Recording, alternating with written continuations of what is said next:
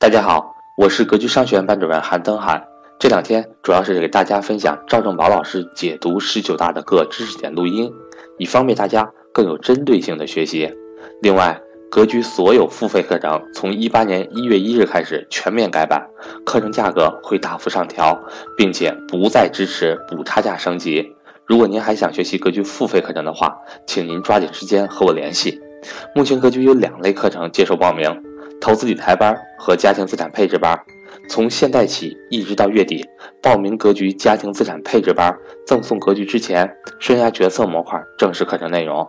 欢迎大家和我联系，我的手机为幺三八幺零三二六四四二，我的微信为格局六八六八。下面请听分享。下一个新新的关键词就是新目标和强起来。新目标和强起来，什么叫新目标？什么叫新目标？我给大家解释一下。中国特色社会主义进入新时代，我们讲的进入新时代以后，意味着近代以来历久磨难的中华民族迎来了从站起来到富起来到强起来的伟大飞跃。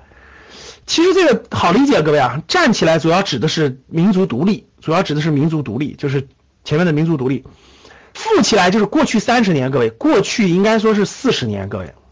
因为从一九七八年嘛到今天嘛四十年，过去四十年我们的发展到今天，我们可以说是富起来了。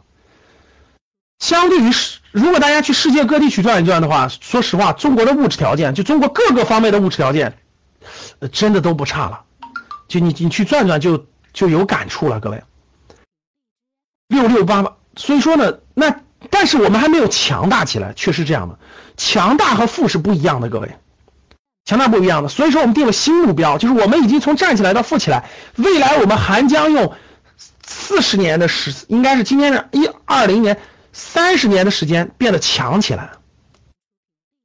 所以你看，意味着中国的发展道路和理论制度上在不断的发展，拓宽了发展中国家走向现代化的途径。中国的发展真的跟西方的不不太一样。所以，给世界上那些既希望加快发展又希望保持自身独立的国家和民族提供了全新选择。那真的是全新选择。以前很多国家是很迷茫的，他不知道怎么发展。现在学习中国的国家也很多，为解决人类问题贡献了中国智慧和中国方案，确实是这样的。那从富起来走向强起来的五年，是实现第一个百年奋斗目标在望的承上启下的关键五年，就是从二零一七年到二零二二年。因为二零二一年，这里面普及个概念，大家知道是两个百年目标吧？这是非常清晰的两个百年目标，知道不知道？知道打一，不知道打二，就是我们国家发展的两个百年目标。知道打一，不知道打二。所以你看，打二的同学，真的得好多学习的哈。两个百年目标，第一个是建党一百周年的时候，我们要实现全面小康社会。然后呢，就是建党一百周年，建国一百周年的时候，就是二零建党一百周年是二零一九二一年到二零二一年，马上就一百周年，各位。然后呢，这个建国一百周年就是一九四九年到二零四九年，哇，现在我觉得一百年好短，好短，好短啊，是不是这样的，各位？因为人生四十年，哎呦，觉得真是太快了，两个百年目标。的实现，二零二一年全面建成小康社会，全面实现小康嘛，然后，这这这个富全解决富起来的问题。二零四九年到本世纪中叶，整个中国成为富强民主文明的现代化强国，就完成现代化建设，成为强国。所以各位，我们我相信教室里的人都能赶得上二零四九年，两个百年目标，我们全能见证啊！真是这个。中国历史上五千年历史上都很难遇到的，真的是，也就那么几次吧。所以经济增长从速度变成了质量，不再提 GDP 翻倍目标，大家发现没？不再提 GDP 翻倍目标了。这个很重要啊，待会儿解释，是为更好的贯彻落实发展新理念，推动党和国家事业的向前发展。我问大家，为什么不提 GDP 翻倍的目标了？为什么不提？为什么不提我们当年啊？就是那个人均 GDP 嘛，翻一翻，就人均 GDP 再翻一翻那样的翻嘛，就是以当年以 GDP 为目标。对 GDP 呢，因为以 GDP 为目标，大家知道有重大问题。举个例子，那我们一切以 GDP，那我们的房搞房地产 GDP 是发展最快的，对吧？拆了建，拆了建，然后呢，也造成了巨大的环境污染。就是如果我们一直以 GDP 为目标的话，那样相当于是。我们我们要了那个数字，但是我们造成了环境的污染，造成了很多很多的问题，对吧？关键现在 GDP 也达到一定的高度了，就达到一定的、一定的很，就没必要再追求速速度了。我们要追求质量，对我们要质量更好，我们不需要它速度更高，我们要质量更好。对，所以说我们就明白了，不能盲目要 GDP，盲目要 GDP 付出代价也很高。哎，我们完全调整了，大家发现没？所以各位，过去各省的那个省市的一一把手领导，全是考核 GDP 的，你们知道吧？就你们你们这个省或你们这个市的 GDP 有没有发展？所以每个省每个市都以 GDP 为指挥棒，你想一想，能不污染吗？能不拆了建拆了建搞房地产吗？能不这个这个这个所有党政一把手都以 GDP 为目标，他能不以这个这个？这个搞提高 GDP 为标准吗？那为了提高 GDP，那环境就会污染，那不该重复建设很多项目的重复建设，然后呢烂尾工程，然后大量的不必要的建设就会产生。现在已经达到一定的高度了，适当的我觉得这个放弃 GDP 为目标是就特别符合时宜的，对吧？往下看，增长速度已经不不是主要发展目标了。投资让位于消费，消费将起到未来发展的基础作用。原先投资起基础作用，现在消费是基础作用。各位，所以各位，未来的消费升级里头有大量的创业机会和投资的机会。记住我的话，我再说一次，未来的消费升级里头有巨大的投资机会和创业的机会。生产将让位于服务，未来大服务行业的人呢特别简单。各位，现在我问大家，现在城市里的保姆或者月嫂的收入高不高？现在你去城市里的月嫂的收入是不是一一一两万吧？保姆都得四五千吧？你去普通的生产线是不是没有这个工资待遇？这就是生产让位于服务，服务的价值越高，好理解吧？就这个道理。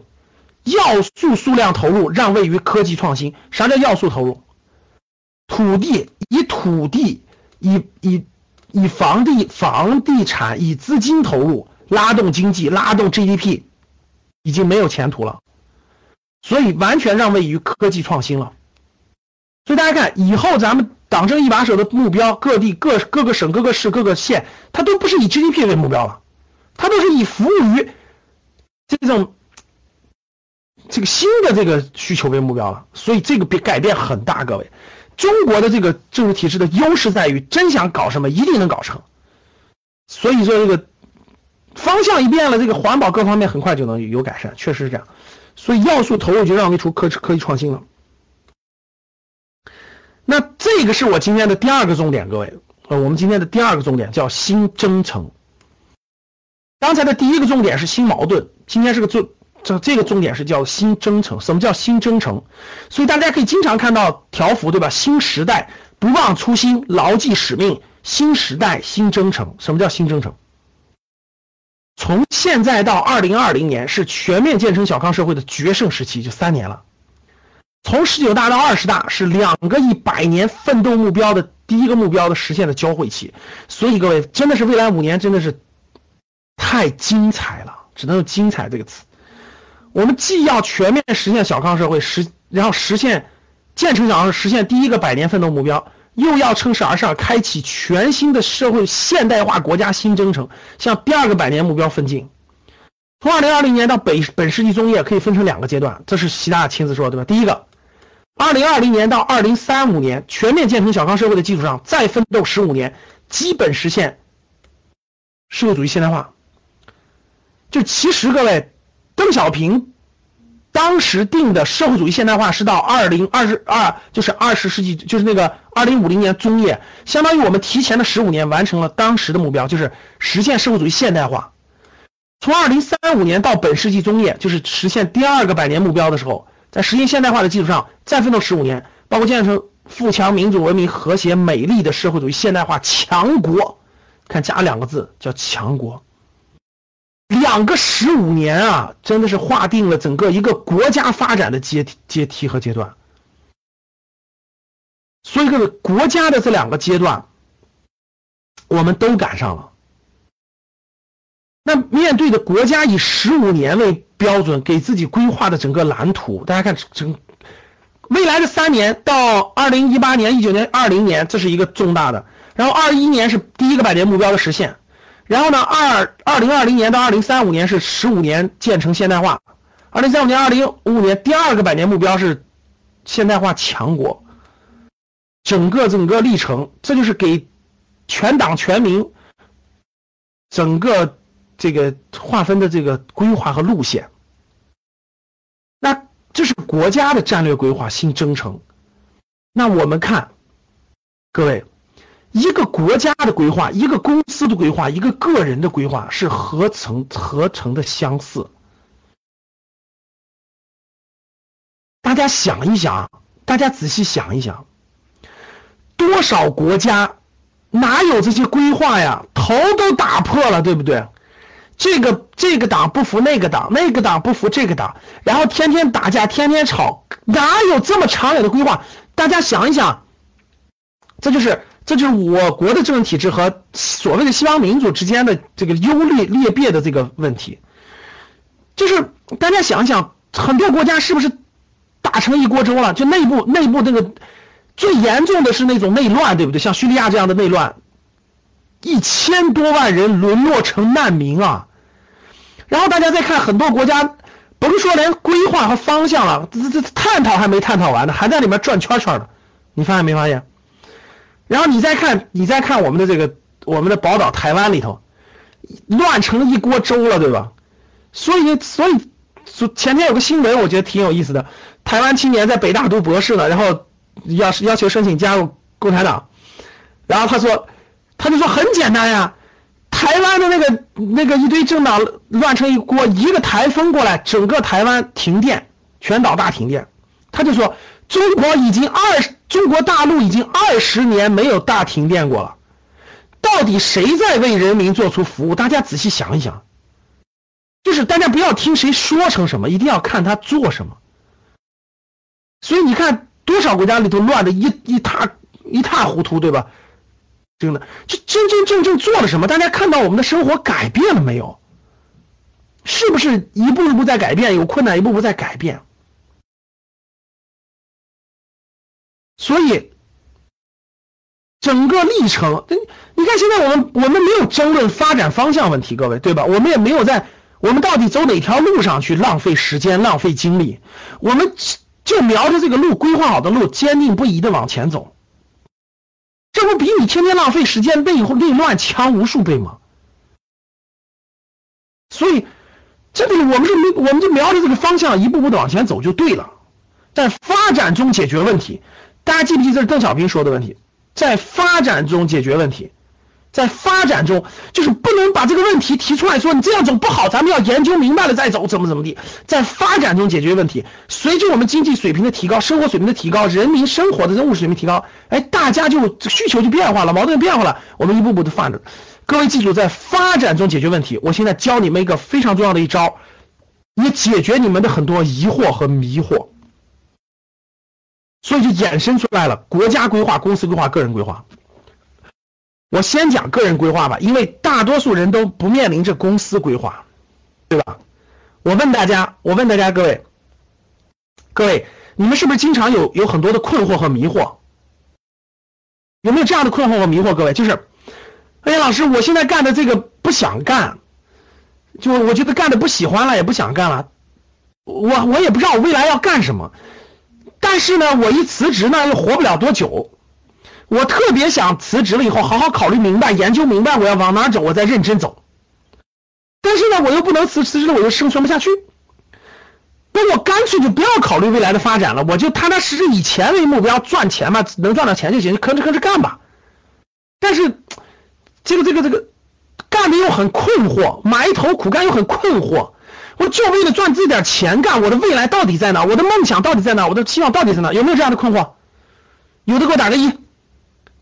来，属于第一类的给我打个一。老师，我每天埋头，我已经没目标了。我的目标就是赚钱，我就多赚点钱就成了我的目标了。我就吭哧吭哧干。我也知道我没没目标，我也不知道我的梦想在哪，我的理想在哪，等等等。但是我就我就我已经掉在其中了，我就吭哧吭哧，我都为钱而努力了。这是第一种人。第二种人就是第二种人就是他的梦想很强，你知道吗？他想干的事很强。老师，这不是我干的，这不是我要干的，这不是我要干的。我一定要干我想干的，我也不知道我想干什么，所以我就东一下西下，东一下西下。然后呢？如果他有钱也行，说老师我家里很有钱，我我口袋里放一百万，我不用担心，我我放开心的找未来。关键这帮人还是困惑半天的，他活不下去了。他为了活呢，他又打份工，打两天他又困惑了，又辞职了，就是频繁的换工作，然后呢频繁的困惑于方向。然后别人跟他说你好好赚钱吧，他还说我不像你这么俗，我不愿意掉到那俗坑里，天天看电视我要找我的方向，我要找我的价值，自我价值梦想，但是我。我我他有困惑于这种方向和生存的这种矛盾，有没有这样的？你就给我打个二。你看各位，两类人，我们这两类人特别普遍，一种就是一，一种就是二，就是在这种第一种人就是在生存中已经麻木了，第二种人是看不起这种生存，有需要自我实现和发展，但是呢他又脱离不了生存，所以在两者之间恐这种纠结，是不是纠结？脚，然后永远走不出来，最后就有的就认命了，有的就忘记了，等等等等。各位，我们通过十九大报告，你看一个国家怎么发展的？一个国家怎么发展的？一个国家定规划的时候，也不是说，我我国家有很多钱啊，咱啥也不用干，咱一块炒吧，炒成一锅粥吧，像乌克兰似的。咱咱啥都别干啊！咱咱咱咱停下手中的工作，咱一块炒，咱炒出来，咱咱讨论研究，用了五年时间，终于研究清楚我们要发展哪个方向了。结果到第三年时候饿死了，听明白了吗？各位，懂啥意思吧？就是我们全民都放下手中的工作啊，大家一起研究走哪条路。研究了五年的时间，到研究第三年的时候，很多人快饿死了。所以还没有到第五年研究出最终走的那个正确目标的时候，已经内乱了。能听懂了吗？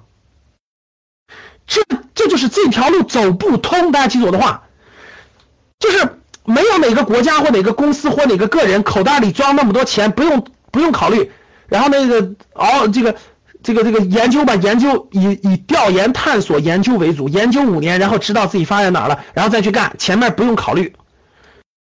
大多数人都不具备这个这个物质条件，听懂了吗？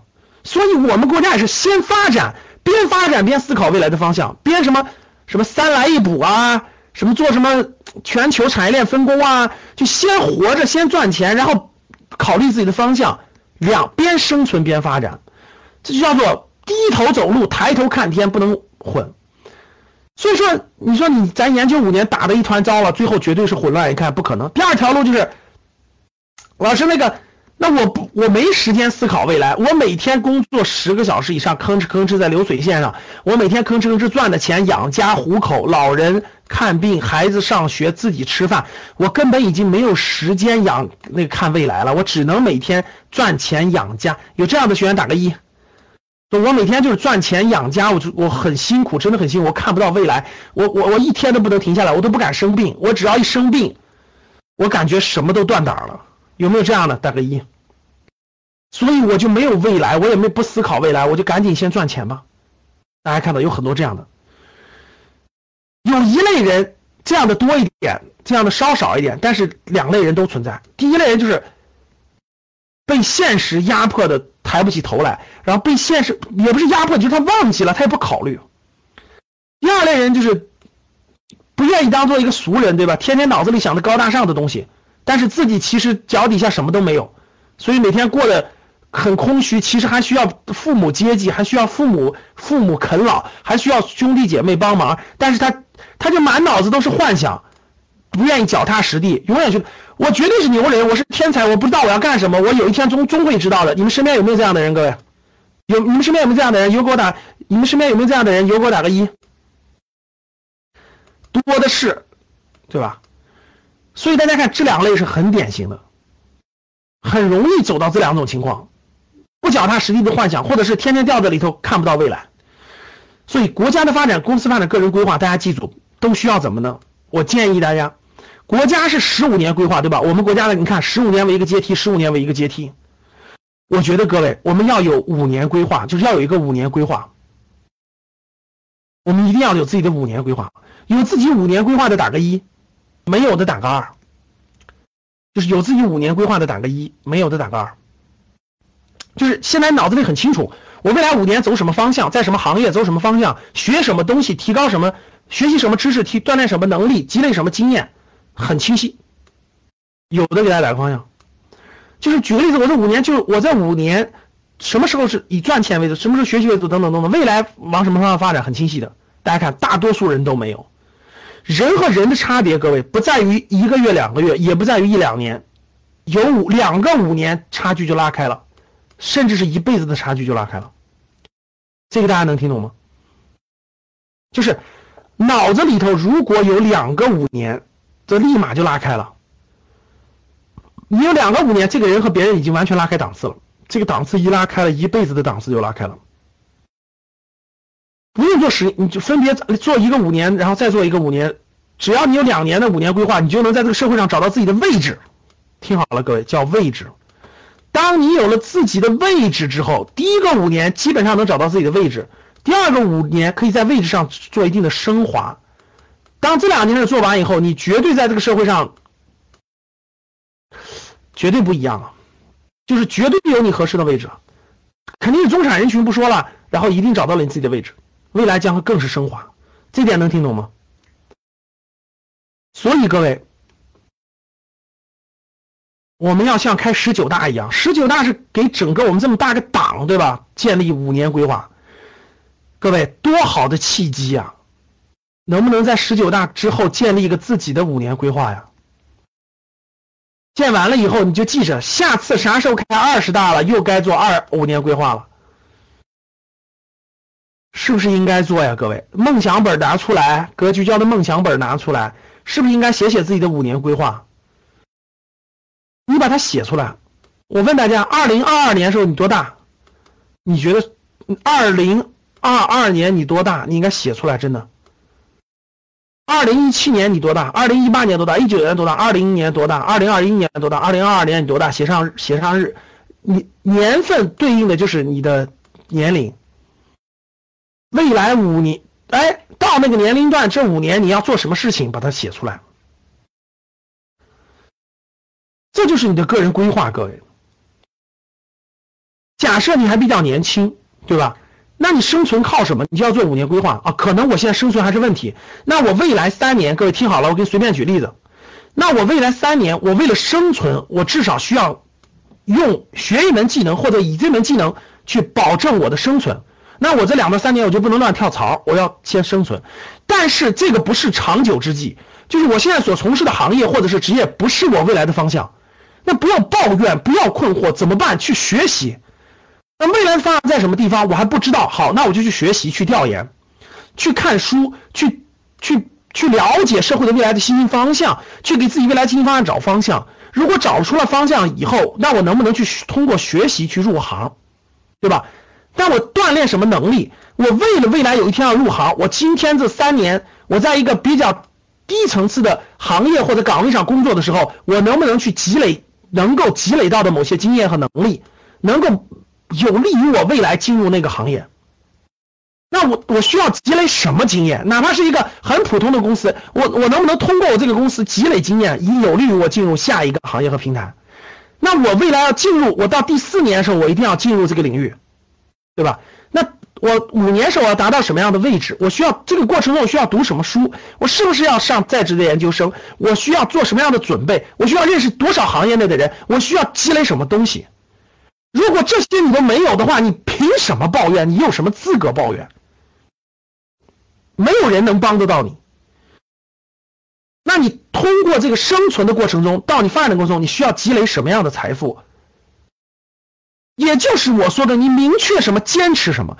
如果五年的时候你很明确，你明确，你明确了你自己的，我说了两个方向。第一个方向，你明确了你自己的一些性格特征、一些优点、缺点。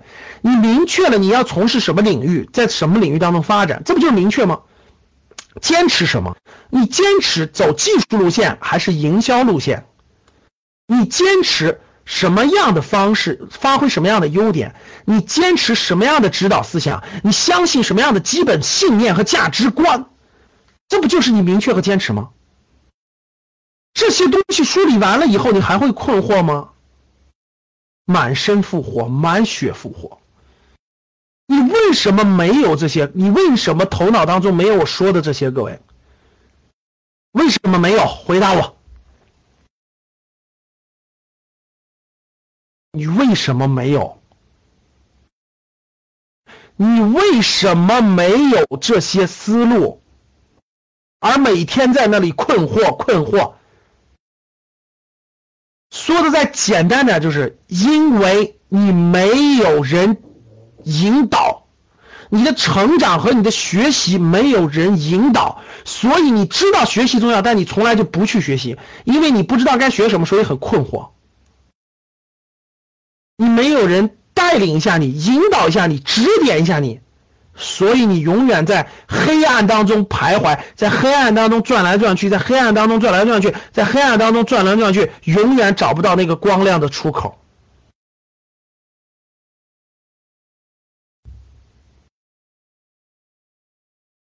怎么办？怎么办？没别的办法。如果你的自己学习能力特别强，那你认真看书学习去。还有第二条路，来格局，与同样正能量和希望提高的人一起学习，一起成长。